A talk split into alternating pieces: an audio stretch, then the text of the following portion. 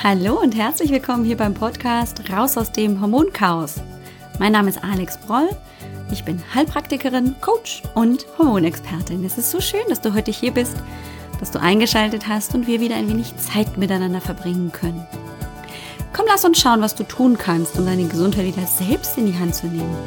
Ganz besonders, wenn deine Hormone aus dem Gleichgewicht geraten sind. Und lass uns auch schauen, was du tun kannst, um dich wieder fit, gesund, ausgeglichen, stressfrei, entspannt, zufrieden und glücklich in deinem Leben zu fühlen, um dich einfach wohl zu fühlen, um einfach in deiner Mitte zu sein. Hallo, willkommen zurück. Es ist schön, dass du wieder hier bist. Ich freue mich riesig.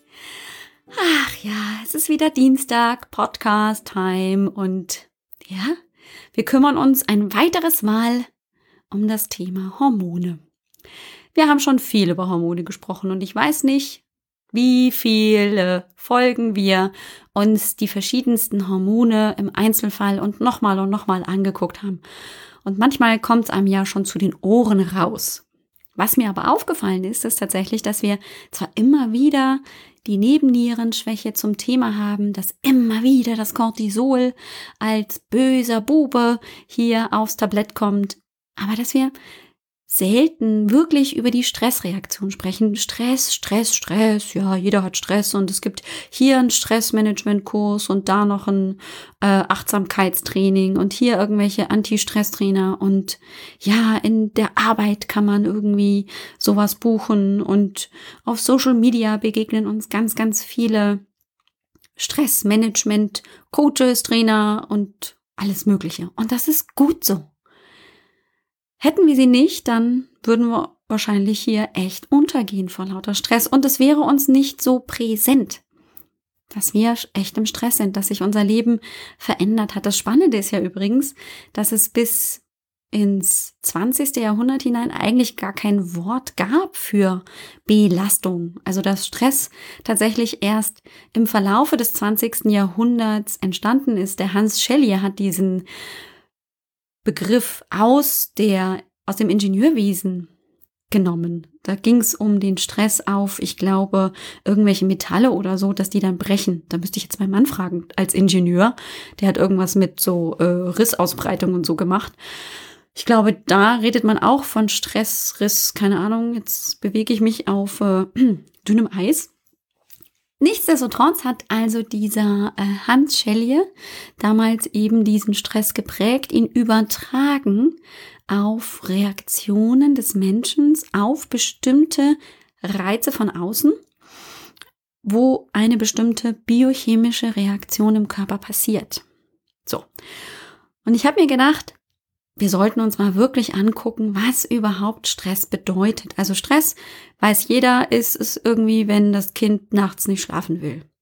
Stress ist es, wenn man ähm, im Scheidungsprozess ist, wenn man sich getrennt hat und nicht weiß, wie es weitergehen soll. Stress ist, wenn man ähm, schwer verletzt ist und wieder genesen muss. Stress ist, wenn der Chef sagt, so, und eigentlich gestern hätten sie schon die Präsentation fertig haben sollen. Und, und, und. Wir wissen schon ziemlich genau, was Stress für uns ist. Und das Spannende ist, es ist für alle Menschen unterschiedlich. Habe ich auch, glaube ich, schon im Podcast 500 Mal erzählt. Also wenn meine Kinder sich zum Beispiel streiten, dann stresst mich das. Und zwar ganz massiv. Wenn die irgendwie sich angiften, laut werden oder ständig irgendwie hier so Konflikte austragen, Wort, und manchmal früher auch ähm, tatsächlich körperlich, dann hat mich das unheimlich gestresst. Ja, das war ein Trigger von mir. Ähm, war schon immer so, tatsächlich auch als kleines Kind und ähm, Jugendliche kann ich mich erinnern. Ich hatte Freunde, die waren ähm, Bruder und Schwester und die beiden haben sich gestritten wie die Kesselflicker. Also wirklich so, auch richtig körperlich, so mit Schlagen und so. Ich als Einzelkind, ne, kannte sowas nicht. Ey, mich hat das echt gestresst, das weiß ich noch. Ähm, und dich als Zuhörerin oder dich als Zuhörer wird das vielleicht nicht mal von der Couch holen. Ja, streiten die sich halt, ist doch überhaupt gar kein Problem, ist ja nicht mein Problem.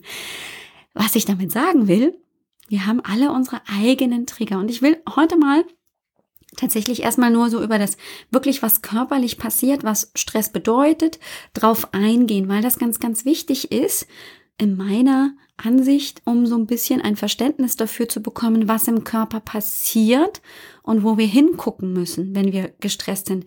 Weil ganz ehrlich, es hilft ja nichts, wenn dann jemand sagt, naja, dann stressen Sie sich halt nicht so. Äh, okay. Ähm, das habe ich ja manchmal nicht in der Hand. Das sind ja Trigger. Ne? Drück den Knopf und zack, bumm, bin ich gestresst. Das habe ich häufig ja nicht mal direkt in der Hand. Das passiert einfach so. Und darauf möchte ich gerne ein bisschen eingehen. Warum das dann einfach so passiert, warum das so ein Mechanismus ist. Und ähm, deshalb werden wir uns heute mal so ein bisschen physiologisch damit beschäftigen. Nächste Woche kleiner Ausblick, kleiner Cliffhanger, wollen wir uns dann aber tatsächlich mit eben den verschiedenen Stressoren und einem ganz besonders widmen, nämlich den Triggern aus der Vergangenheit.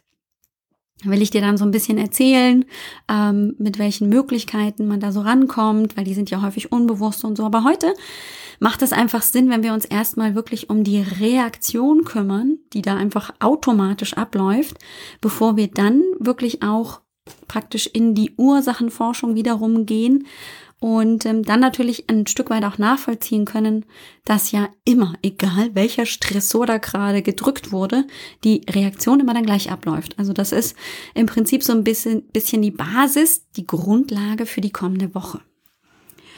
Und wenn wir uns jetzt also die Stressreaktion einfach nur mal neutral anschauen, dann ist das nichts anderes als eben eine physiologische Anpassung des Körpers an einen Außenreiz.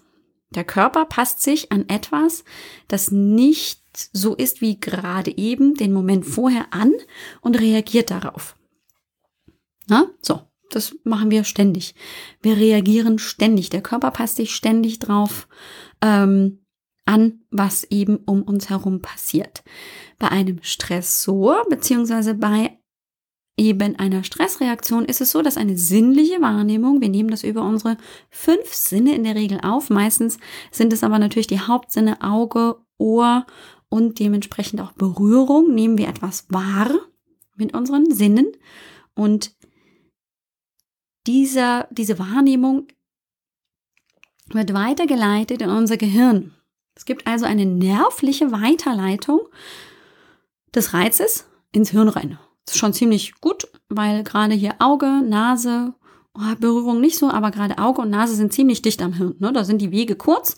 Die Weiterleitung passiert relativ schnell und die Bewertung passiert dann im Hirn.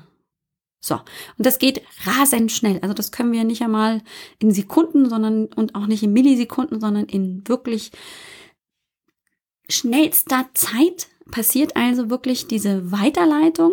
Ich habe was gesehen, weitergeleitet und im Gehirn ähm, wird das bewertet. Und dort, wo es ankommt im Gehirn, das ist das limbische System.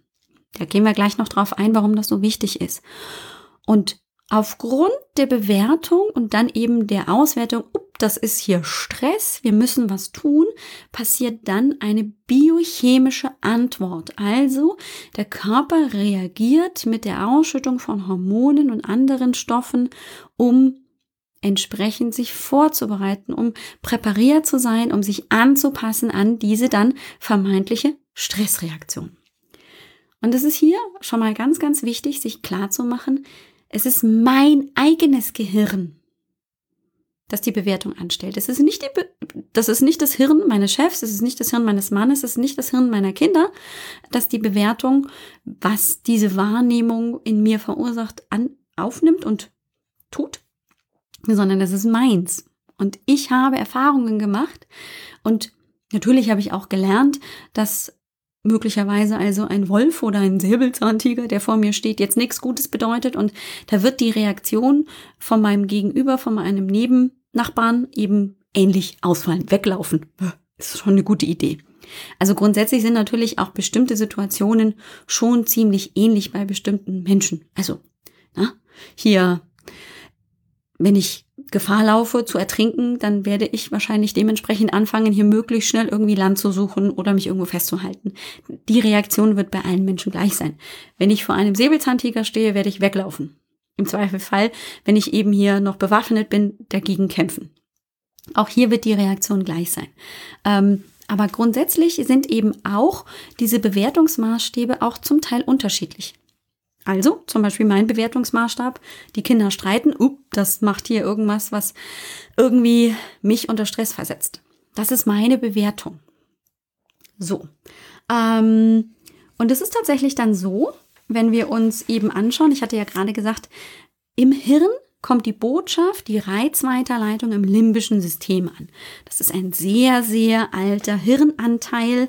Der ist, das ähm, hat man früher immer schon so gesagt, der ist eben auch für die Emotionen verantwortlich. Aha, das ist für uns ganz, ganz wichtig, weil natürlich eben Emotionen wie Angst, Wut, Aggression, aber natürlich auch Freude ähm, dort entstehen.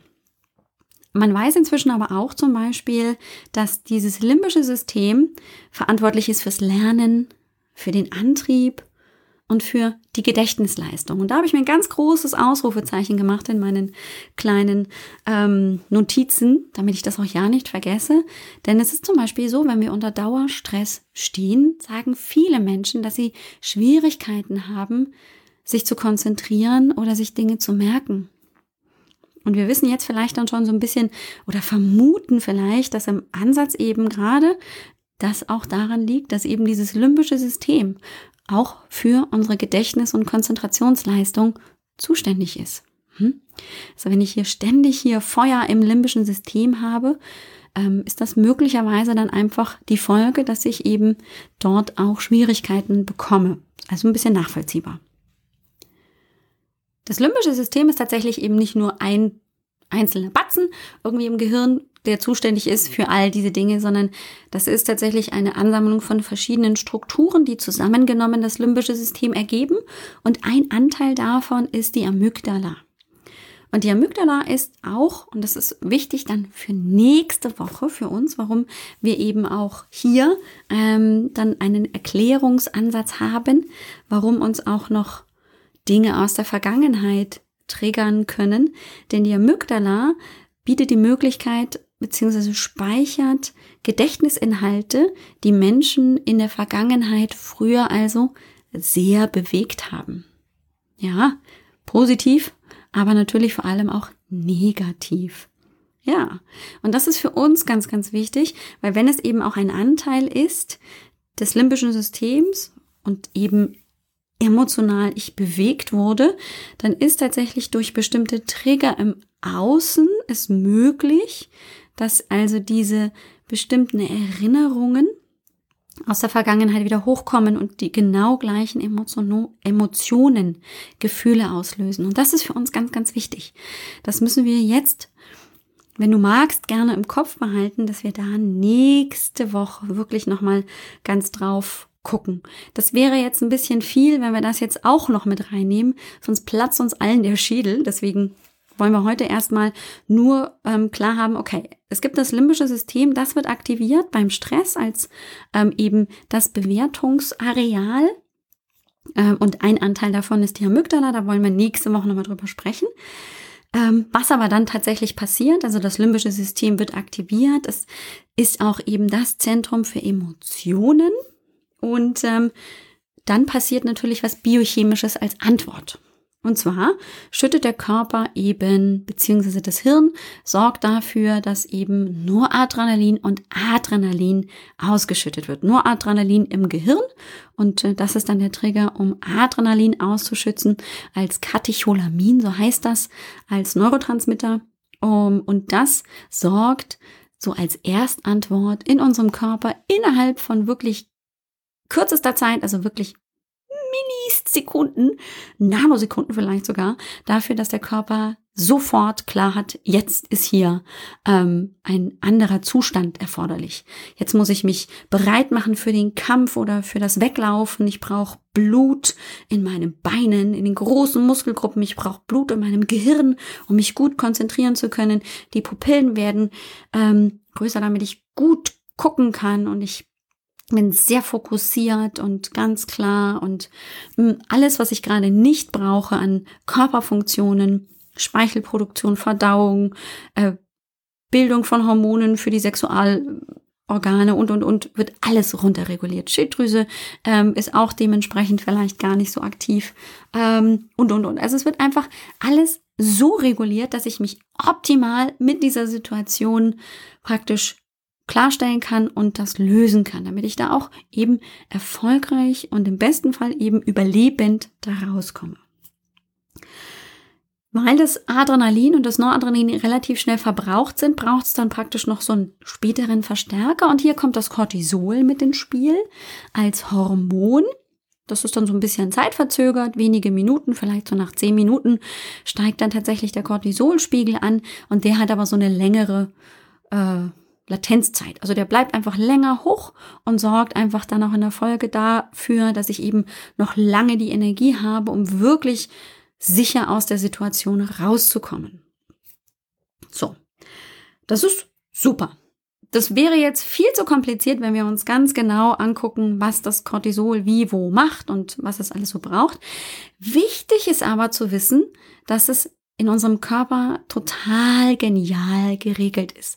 Na, wenn wir jetzt nämlich ähm, überlegen, okay, hier wird Adrenalin ausgeschüttet, weil ja über die Sinneswahrnehmung das Signal kommt, hey, und die Bewertung vom Gehirn, wir brauchen hier wirklich eine Änderung unserer biochemischen Lage, müssen uns anpassen an veränderte Außenbedingungen. So, und dann passiert das. Jetzt ändert sich aber ja natürlich vielleicht nicht so schnell die Lage, weil ich halt erstmal ordentlich unter Dampf bin und irgendwann ist aber natürlich Gott sei Dank die Situation dann auch ähm, überstanden. Wie geht's also dann im Prinzip hoffentlich so, dass ich überlebt habe.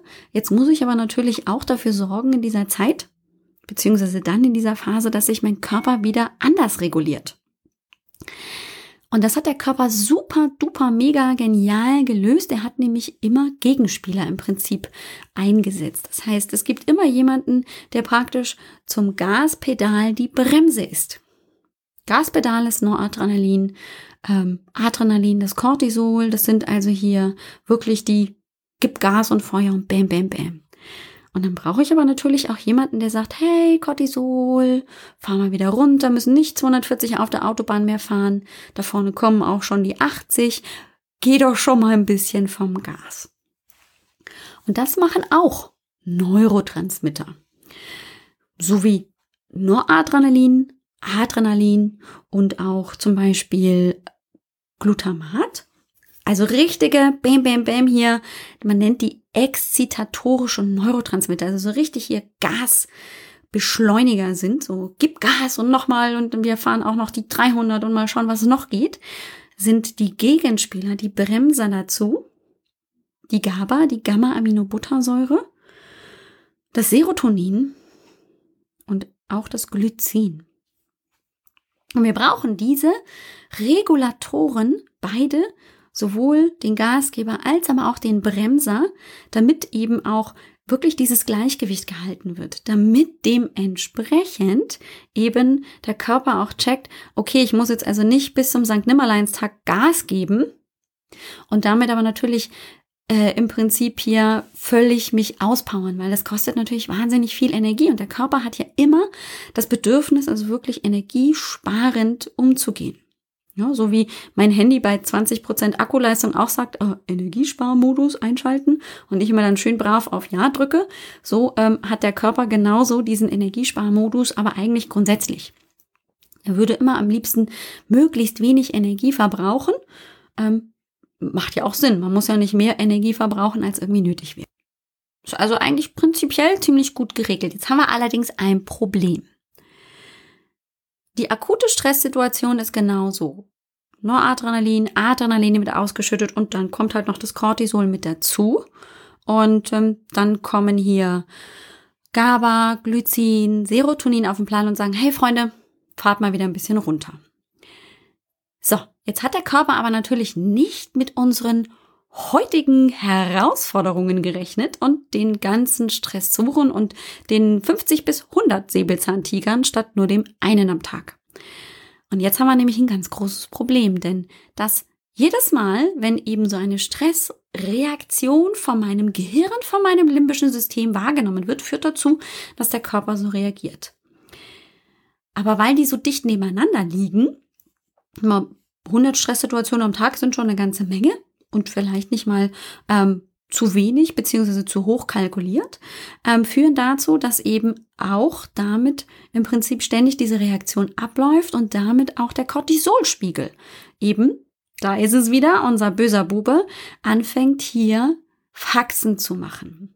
Denn das Problem ist, dass wenn ich einen gerade zu Anfang, wenn ich eben beginne, in den Dauerstress reinzurutschen, einen sehr hohen Cortisolspiegel über einen längeren Zeitraum habe, dann ist das tatsächlich das Signal und ähm, die Folge, dass der Serotoninspiegel sinkt. Das heißt, Cortisol sorgt dafür, dass meine ganzen Bremser, mein Bremspedal praktisch ähm, runterreguliert wird. Es wird mehr verbraucht ähm, und ist dann nicht mehr so zur Verfügung, wie es eigentlich nötig wäre, um dann eben als Bremser noch aktiv zu werden. Tja, und das ist ein Problem. Wenn Serotonin als Bremser fehlt, habe ich zum Beispiel auch die Problematik, dass dementsprechend dann eben ähm, zum Beispiel meine Stimmung am Boden ist, dass ich mich nicht gut konzentrieren kann, dass ich nicht gut entspannen kann. Was wiederum dann dazu führt, dass ständig mein Sympathikus ähm, aktiv ist und vielleicht vielleicht noch empfindlicher in meiner Wahrnehmung auf Reize von außen reagiere. Und das dann nochmal mehr Gas reinbringt und noch mehr im Prinzip ich in diese Stressreaktion dauerhaft hineinrutsche. Die Folge von einem Serotoninmangel ist tatsächlich, dass ich auch Schlafstörungen bekomme, weil Serotonin nämlich auch der Vorläufer vom Melatonin ist. Melatonin ist unser Schlafhormon. Und wenn ich zu wenig vom Serotonin habe, dann habe ich auch zu wenig vom Melatonin. Das ist ganz klar. Ja, und es ist tatsächlich auch so, dass wir ja auch wissen, dass auch der Darm zum Beispiel viel Serotonin bildet. Wenn aber auch dieses Serotonin gebraucht wird, um als Bremser eben hier gegen die Stressreaktion vorzugehen und das einfach verbraucht wird, habe ich auch hier einen Serotoninmangel im Darm. Und dann wissen wir, dass auch hier zum Beispiel auch ähm, eben das Darmmilieu sich verändern kann, dass dort leichter Entzündungen entstehen können, dass also im Prinzip das Thema ähm, auch Verdauungsbeschwerden eben ganz deutlich präsent werden. Und es ist nicht selten so, dass Menschen mit eben Dauerstress meistens auch Verdauungsbeschwerden haben. Also könnte möglicherweise tatsächlich auch hier der Serotoninspiegel eine ganz, ganz große Rolle spielen. Andere Serotoninmangelsymptome sind auch zum Beispiel, na klar, eben die Schlafstörung. Es kann aber auch dazu kommen, dass ich also wirklich ähm, Schmerzen überall im Körper habe, also auch zum Beispiel Fibromyalgie wird häufig auch mit einem Serotoninmangel in Verbindung gebracht. Ängste, Depressionen, na klar, wenn ich eben zu wenig von diesem ausgleichenden und beruhigenden Neurotransmitter habe, hm, ja, ist das nachvollziehbar, dass eben auch Ängste und Depressionen dann wahrscheinlicher werden. Gewichtszunahme, ne? Da haben wir wieder die Darmgeschichte, die da vermutlich auch mit reinspielt. Ähm, und auch chronische Erschöpfung. Also das Chronic Fatigue Syndrom ähm, ist eben dementsprechend auch häufig vergesellschaftet mit einem Serotoninmangel. Wir sollten also eben nicht nur immer beim Stress, beim Dauerstress und dieser Nebennierenerschöpfung an das Cortisol denken, sondern auch noch mal einen Schritt weiter denken, weil es ist ja nicht nur das Cortisol, das hier dann eben völlig verrückt spielt, sondern das sind, hat ja dann auch Folgen. Und in dem Fall zum Beispiel eben den Serotoninmangel. Manchmal sind es auch eben das Herabsinken der Gamma-Aminobuttersäure, die auch eben einen ausgleichenden und beruhigenden Effekt hat ähm, und eben aber dann die überschießende Wirkung von Noradrenalin und Adrenalin, beziehungsweise es kann auch tatsächlich dazu kommen, dass aufgrund dieser ähm, Dauerbelastung plötzlich auch diese Neurotransmitter in die Knie gehen. Also man darf tatsächlich häufig bei einer Nebennierenerschöpfung, bei einer Nebennierenschwäche, also einfach bei dieser Regulationsstörung des Cortisols, bei Dauerstress, ruhig auch mal ähm, sich Gedanken machen über seine Neurotransmitter. Und das klingt oft so ein bisschen so schräg, so, was soll ich denn damit anfangen? Das ist tatsächlich heutzutage möglich, auch hier über den Urin oder das Blut ähm, auch die Menge an Neurotransmittern im Körperkreislauf festzustellen. Und es ist manchmal wirklich erschreckend, wie aufgebraucht, also wirklich diese Neurotransmitterspeicher sind. Ich habe ähm, tatsächlich mal ähm, so ein bisschen bei mir in meiner Klientendatei gegraben und ähm, habe einfach mal mir so eine 47-jährige Klientin rausgesucht. Die kam zu mir wegen Erschöpfung, sie hatte zu nichts mehr Lust, Libido, Mangel irgendwie hatte sie auch schon mit Wechseljahrsbeschwerden zu tun, mit Hitzewallungen, mit Schlafstörungen. Ganz besonders äh, nervig fand sie die 40 Kilo, die sie in den letzten, ich glaube, fünf Jahren zugenommen hatte. Sie war auch sehr unzufrieden. Sie fühlte sich nicht ausgeglichen. Sie war schnell verärgert, wütend, auch manchmal aggressiv und das hat ihr gar nicht getaugt. Und was wir dann gemacht haben, war, dass wir ähm, zum einen eben die Neurotransmitter bestimmt haben, aber zunächst erstmal ein Cortisol-Tagesprofil gemacht haben. Wir sind also hergegangen und haben ähm, geguckt, wie sieht's denn aus? Ähm, und da war ihr Morgenwert bei 5,1. Ähm, dann ein Vormittagswert, das ist ungefähr so zwischen 10 und 11, wenn sie eben zwischen 6 und 7 aufgestanden ist. Der war dann bei 3,3 und der Cortisol-Abendwert war bei 0,6. Das ist definitiv, wenn man dann den Referenzbereich anschaut, eine Nebennierenerschöpfung. Ähm, denn morgens sollte der ideale Wert so ungefähr bei 10 liegen, 10 Nanogramm pro Milliliter. Nach ungefähr drei bis fünf Stunden sollte er immer noch ähm, zwischen fünf und elf liegen. Ich sage immer so, alles bei acht ist total total schön und schick. Ähm, und abends dann so zwischen 18 und 20 Uhr sollte er immer noch ähm, dementsprechend zwischen 0,3 und 2,5 Nanogramm pro Milliliter liegen. Ich sage immer, ja, so ein Wert von 1 ist nett. Richtung 0,7 ist auch okay, einfach damit ich schön einen schön niedrigen Wert habe. Mit 0,6 war sie abends tatsächlich noch so im Fenster drin, wo ich sagen würde, das passt. Aber der Morgenwert von 5,1 ist so jenseits von Gut und Böse, ist also auch schon aus dem Referenzbereich raus. Und auch 3,3 ist jetzt hier keine Glanzleistung. Da kann man ähm, im Prinzip schon ähm, davon ausgehen, dass ihr Cortisol vormittags eigentlich so ein eher später Nachmittagswert ist und ihr Cortisolwert morgens ist eher so ein, naja, vielleicht früher Nachmittagswert. Also das ist alles nichts, wo man sagen kann, das ist total zufriedenstellend. Und es macht natürlich dann auch Sinn, wenn sie sagt, die ist total erschöpft, hat so nichts mehr Lust. Ähm, die starke Gewichtszunahme lässt sich dann auch erklären, weil ähm, wenn der Körper also praktisch so unter Dauerstress steht, dann ähm, hat er dann äh, nicht noch irgendwie seine Aktien drin, um hier ordentlich den Stoffwechsel am Laufen zu halten. Was wir dann auch gemacht haben, war tatsächlich ein sogenanntes Neurotransmitterprofil. Das heißt, wir haben im Urin bestimmen lassen, wie ist der Gehalt von Adrenalin, Noradrenalin, äh, wie ist davon die Ratio, also wie ist das verteilt, das Noradrenalin zum Adrenalin. Wir haben auch das Dopamin bestimmen lassen. Und ich sehe gerade, Serotonin haben wir damals leider nicht bestimmen lassen. Ähm, nee, leider nicht, aber ähm, da weiß ich aus dem Gedächtnis, dass auch dieser Wert ähm, sehr niedrig war. Und was rausgekommen ist, ist, dass zum Beispiel Adrenalin und Noradrenalin deutlich erniedrigt waren. Ähm, auch die Ratio damit dann erhöht war. Das sollte aber eigentlich sich ähm, so im wirklich, also sollte sehr viel geringer sein.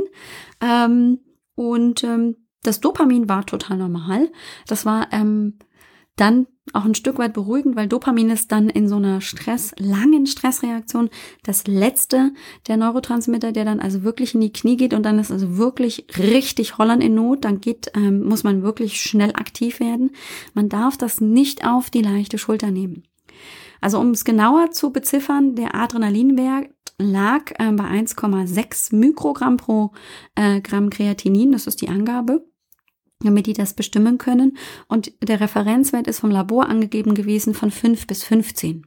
Also da sehen wir, es war schon weit außerhalb des Referenzbereichs draußen. Noradrenalin war bei 20,4 und sollte zwischen 25 und 75 sein. Und die Ratio lag damit dann bei 13,1 Noradrenalin zu Adrenalin und sollte zwischen 3 und 6 liegen. Tja, das Dopamin war noch in Ordnung, das war sogar noch im oberen Drittel, das lag bei 211 und sollte bis maximal 250 gehen und nicht niedriger als 50. Und es ist tatsächlich so, wenn wir also eben im Dauerstress stehen, die hatte Kinder, die war äh, berufstätig und schon auf dem Weg in die Wechseljahre, da gehe ich gleich nochmal drauf ein, dann ist das tatsächlich häufig so, dass eben nicht nur das Cortisol in die Knie geht, sondern auch Adrenalin und Noradrenalin, die beiden Katecholamine, was dazu führt, dass zum Beispiel, wenn Noradrenalin als das erste der Katecholamine das wirklich sagt, hier hopp, wir haben hier Probleme, wir haben hier Stress, Körper, ähm, du musst jetzt so und so reagieren, dass wenn das fehlt, und das war ja in einem Maße wirklich auch niedrig, dass wir dann einen extremen Motivationsabfall feststellen, diese Person dann auch mit Konzentrations- und ähm, Gedächtnisstörungen zu tun hat und ähm, dass eben depressive Verstimmungen entstehen können. Und, und jetzt kommt's, das ist total spannend, dieser Abfall allerdings dazu führt, dass Heißhungerattacken entstehen. Ähm, und das macht natürlich dann auch ähm, erklärbar, warum diese Person, diese Frau dann plötzlich so eine starke Gewichtszunahme hatte. Die hatte einfach Heißhungerattacken. Und das ist natürlich alles körperlich zu erklären, biochemisch nachzuweisen. Da geht nichts mit Willenskraft und Disziplin. Also das ist schon klar, dass da einfach der Körper schreit und der macht das dann auch so, um am Überleben zu bleiben. Ähm, das heißt, es ist wichtig, sich nicht nur ähm, bei einer Nebennierenerschöpfung oder Schwäche, wie man es eben gerne nennt, ähm, vielleicht auch mit einem Cortisol-Tagesprofil mal schlau zu machen, sondern auch mal vielleicht die Neurotransmitter ähm, überprüfen zu lassen. Und da ist immer die große Problematik, das sagen äh, meine Klientinnen häufig, ja, aber ich muss das ja meistens selber zahlen. Das stimmt. Das ist also sich auch als ähm, großes Manko, dass leider hier die gesetzlichen Krankenkassen noch nicht ähm, auf dem Trichter sind, dass das eine gute Investition wäre, das zu unterstützen. Denn dann, wenn ich natürlich weiß, wie ich dementsprechend jetzt vorgehen muss, weil ich sehe, oh, Adrenalin ist schon in den Knien, Noradrenalin ist in den Knien, Serotonin ist nicht vorhanden, ähm, dann habe ich nochmal einen ganz anderen Zugang, als wenn ich eben mich vielleicht nur auf das Hormon Cortisol konzentriere, das unterstütze und gleichzeitig dafür sorgen muss, dass auch die Neurotransmitter wieder ins Gleichgewicht zurückkommen. Das dürfen wir also nicht vergessen und auch nicht unterschätzen, wie wertvoll manchmal diese zusätzlichen Informationen sind. Wobei ich auch sagen muss, ähm, das mache ich auch natürlich nicht mit jedem, weil das ähm, häufig schon auch dann ein Kostenpunkt ist, der sich vielleicht nicht immer so realisieren lässt. Da reden wir, glaube ich, mal schnell auch über 150 bis 200 Euro. Manche sind sogar noch teurer, je nachdem, wie ähm, umfangreich dann die Untersuchungen sind. Das, was ich aber als ähm, ja, Erkenntnis daraus ziehe, ist häufig, dass es sich schon lohnt, wirklich auch mal dieses Geld in die Hand zu nehmen, um wirklich mal genauer rauszubekommen, was ist denn hier ein Problem. Man kann sagen, dass häufig auch ähm, die Mikronährstoffe, hier ein ganz großes Problem sind. Denn ähm, wenn ich eben unter Dauerstress stehe, braucht mein Körper wahnsinnig viel Nährstoffe und diese Mikronährstoffe haben viele Funktionen. Die beeinflussen zum Beispiel ähm, diese unterschiedlichen Neurotransmitter auf ihre ganz eigene Art und Weise. Man braucht eben zum Beispiel Vitamin C, auch ähm, zum Aufbau von Enzymen oder dass eben diese Rezeptorreaktion stattfinden kann, dass eben das Hormon oder auch der Neurotransmitter an den Rezeptor bindet und dann dementsprechend eben dafür sorgt, dass die Reaktion stattfindet. Es ist daran beteiligt, dass eben bestimmte Stoffe auch überhaupt ähm, gebildet werden, dass die umgebaut werden können. Man darf nicht unterschätzen, wie wichtig wirklich so Dinge sind wie Vitamin C, Omega-3-Fettsäuren, Alpha-Liponsäure, Coenzym Q10, Zink und Vitamin B und D und also na, die Liste ist so lang.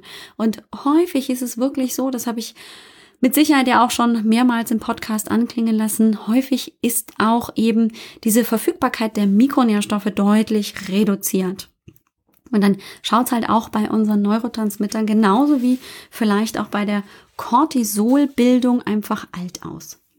Und wir müssen uns jetzt mal so ein bisschen angucken. Ähm, ich hatte ja gesagt, warum es auch sein kann, dass die ähm, Patientin bzw. Klientin, von der ich gesprochen habe, ähm, eben auch mit ihren Wechseljahrssymptomen plötzlich so viel zu tun hatte.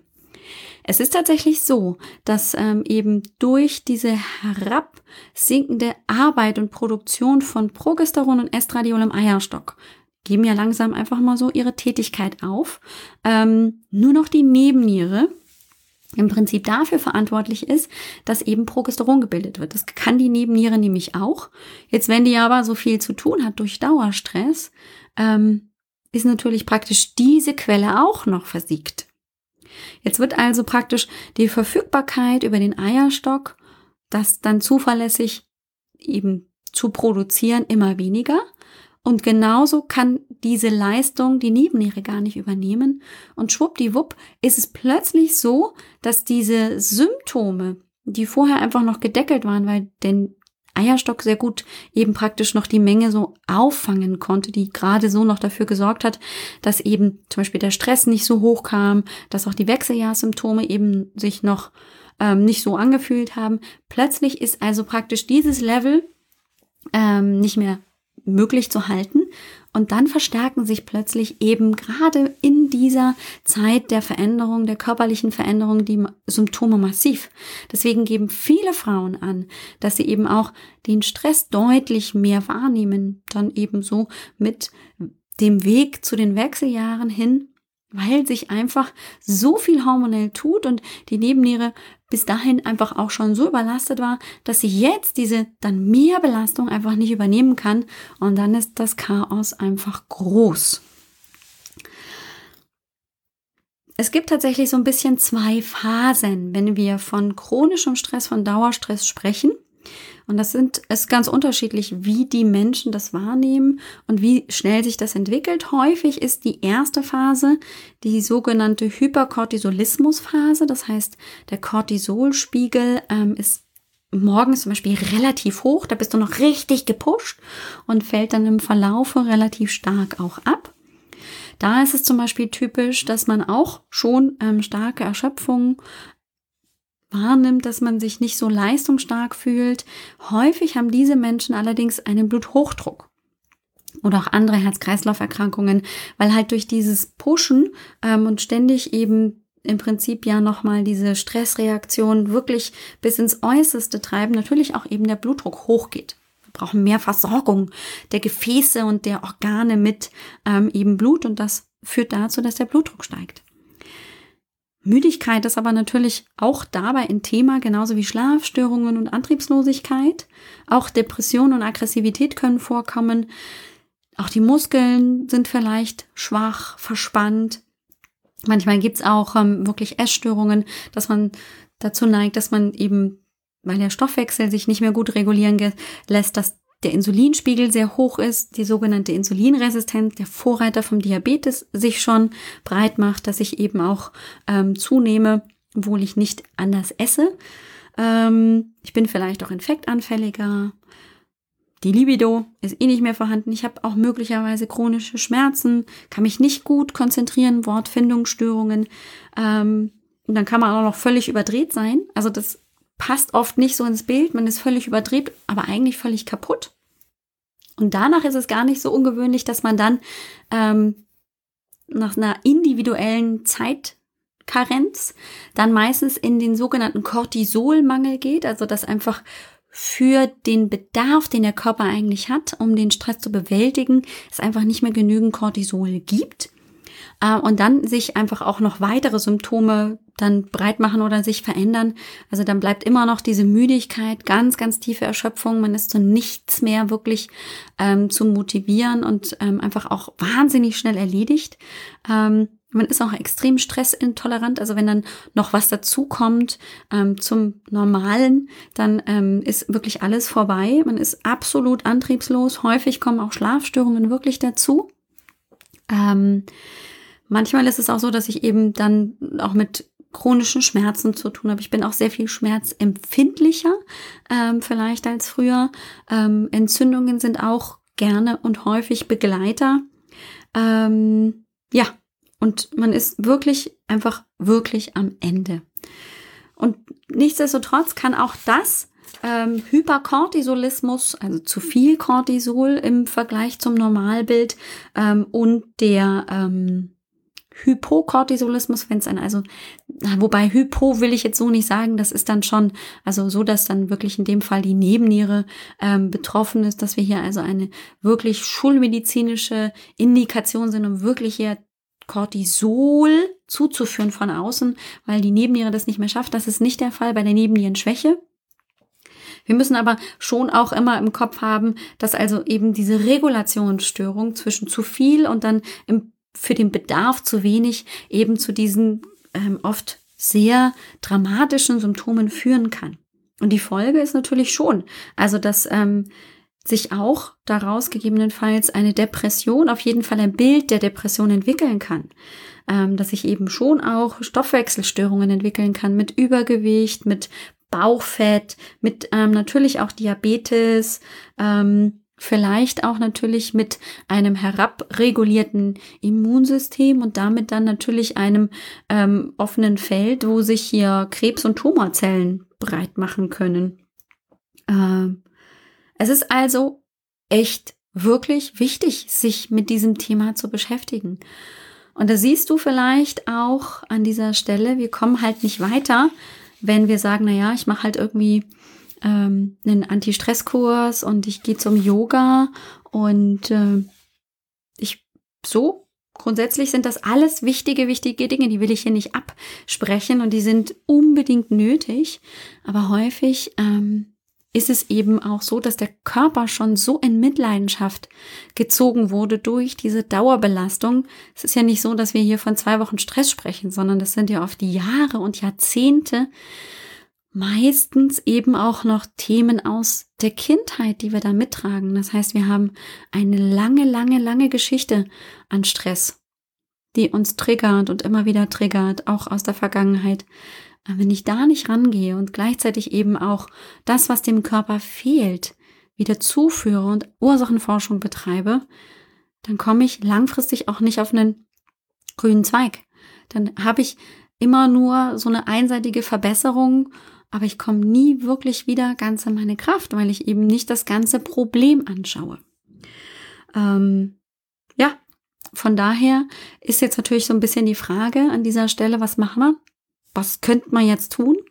Also grundsätzlich empfehle ich immer, natürlich meinen Fragebogen zum Beispiel mal auszufüllen. Das ist nur wirklich ein sehr grober Überblick. Also da kriegt man nicht ganz genau raus, oh ja, ist Adrenalin schon niedrig und äh, ist auch schon irgendwie Serotonin betroffen. Das ist natürlich keine Möglichkeit. Aber man kriegt schon mal so eine Idee. Erstens habe ich vielleicht tatsächlich ein Cortisol-Regulationsproblem. Ähm, und vielleicht kann man auch so ein bisschen sich mit Hilfe der Fragen klarer machen, ja, Stress ist wirklich für mich ein Trigger. Ähm, und wir wissen ja, dass der sehr, sehr große Auswirkungen hat, ja nicht nur auf eben dann die Zukunft auf meinen Körper, sondern ja auch auf andere Hormonsysteme. Ähm, und gerade wir Frauen haben eben mit dem Thema Wechseljahre ja noch einen zusätzlichen, ähm, eine zusätzliche Erschwernis. Ne? Wenn eben der Eierstock nicht mehr die hormonelle Leistung bringt, dann müsste das eigentlich idealerweise die Nebenniere übernehmen und vielleicht so ein bisschen das zusätzliche ähm, bisschen Fettgewebe, weil Fettgewebe ähm, produziert Östrogen und das ist dann genau das, was Frau eben dann im Prinzip noch in den Mengen bekommen kann, um eben den Verlust aus dem nicht mehr aktiven Eierstock auszugleichen. Aber wenn die Nebenniere einfach schon völlig überfordert ist, wie soll die dann noch Progesteron zusätzlich produzieren? Das kriegt die gar nicht hin. Ich bin in solchen Fällen gerade je nachdem, wie ähm, intensiv, wie deutlich die Symptome sind, immer auch tatsächlich jemand, der dann schon dazu drängt, vielleicht auch mal ein Cortisol-Tagesprofil zu machen, vielleicht anfänglich auch mal die Neurotransmitter erstmal wegzulassen, so ein bisschen ähm, generell dort mit Mikronährstoffen zu arbeiten. Ähm, und grundsätzlich rede ich auch immer von einer Lebensstilveränderung. Also es geht eben wirklich darum, auf körperlicher, auf emotionaler, auf mentaler Ebene Ausgleich zu schaffen, Unterstützung zu geben. und sich nicht nur auf den einen Bereich zu konzentrieren, sondern wirklich auf allen Ebenen unterwegs zu sein. Alles zu seiner Zeit, keine Frage. Es muss hier niemand ähm, alles zur gleichen Zeit machen. Das würde dann auch wieder Stress verursachen. Das wollen wir ja auch gerade gar nicht. Ähm, aber eins ist klar, so weitermachen wie bisher wird das Problem nicht ändern. Und nur dafür zu sorgen, jetzt ein bisschen Nährstoffe da in den Körper reinzubringen und dann so weiterzumachen, ist auch keine Lösung. Das heißt, es hat immer mit schon einem wirklich sich deutlich machen, hier muss was grundsätzlich verändert werden. Denn der Körper wird so lange nicht zurück ins Gleichgewicht gehen können, solange ich nicht wirklich auch grundsätzlich was an den Gegebenheiten ändere.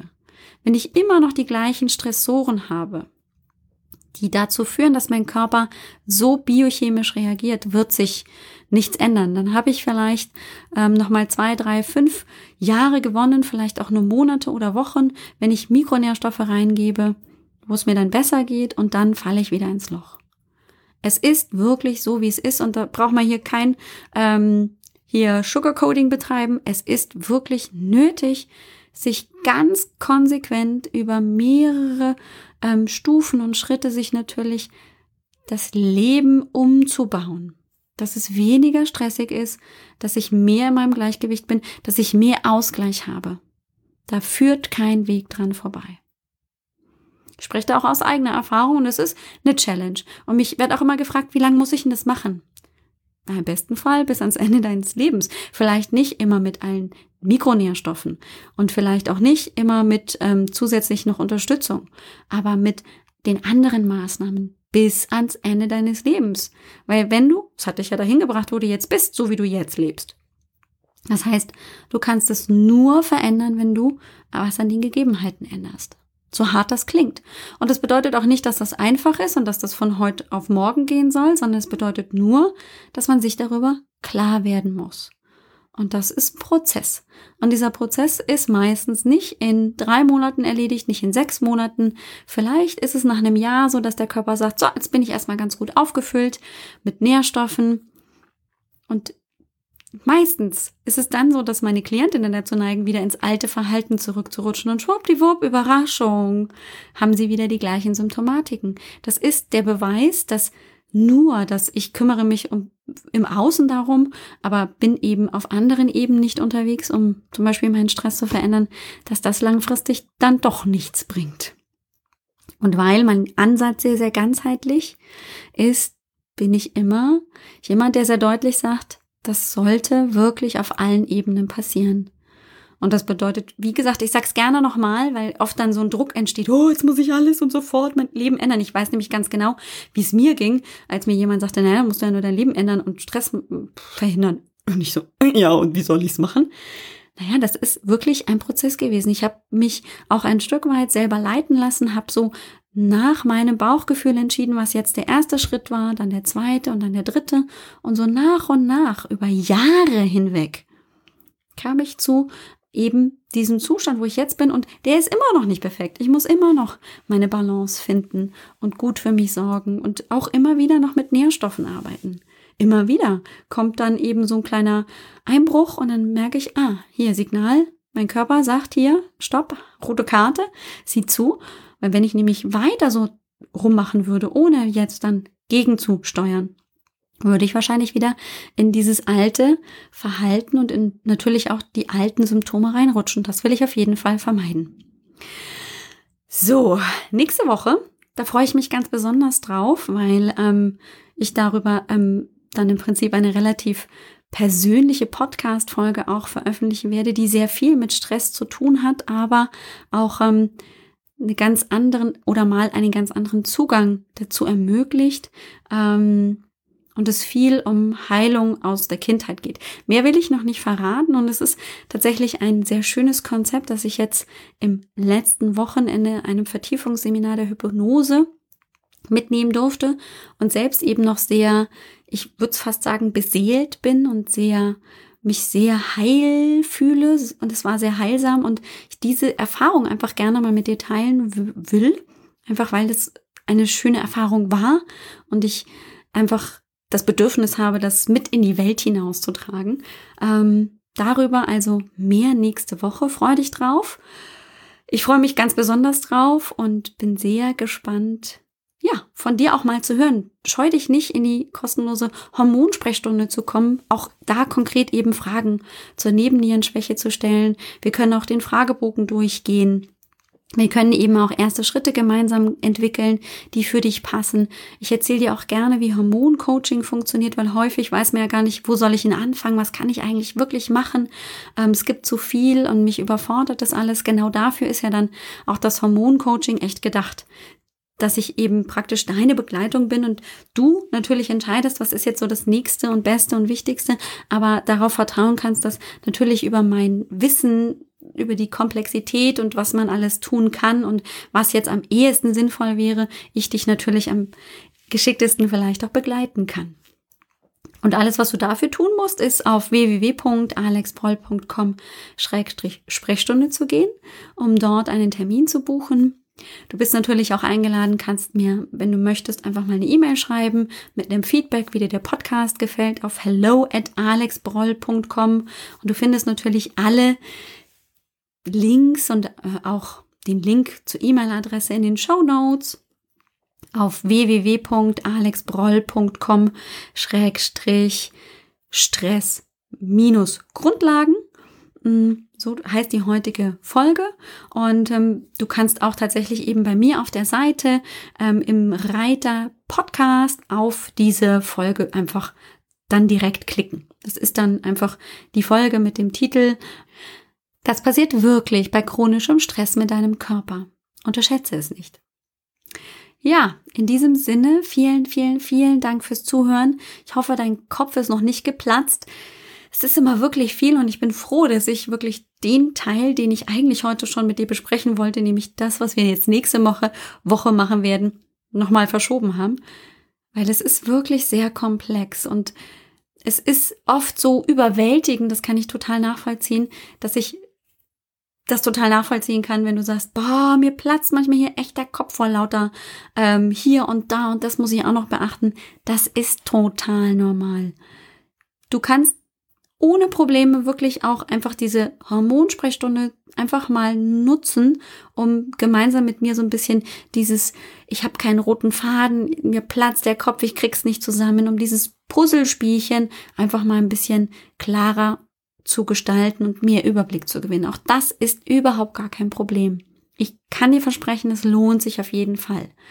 In diesem Sinne, vielleicht sehen wir uns ja, wenn du einen Termin zur kostenlosen Hormonsprechstunde buchst. Und wenn nicht, hören wir uns auf jeden Fall nächste Woche. Mach's gut. Ciao, ciao. Dir hat dieser Podcast gefallen? Dann wäre es großartig, wenn du diesen Podcast mit deiner 5-Sterne-Bewertung auf iTunes unterstützt.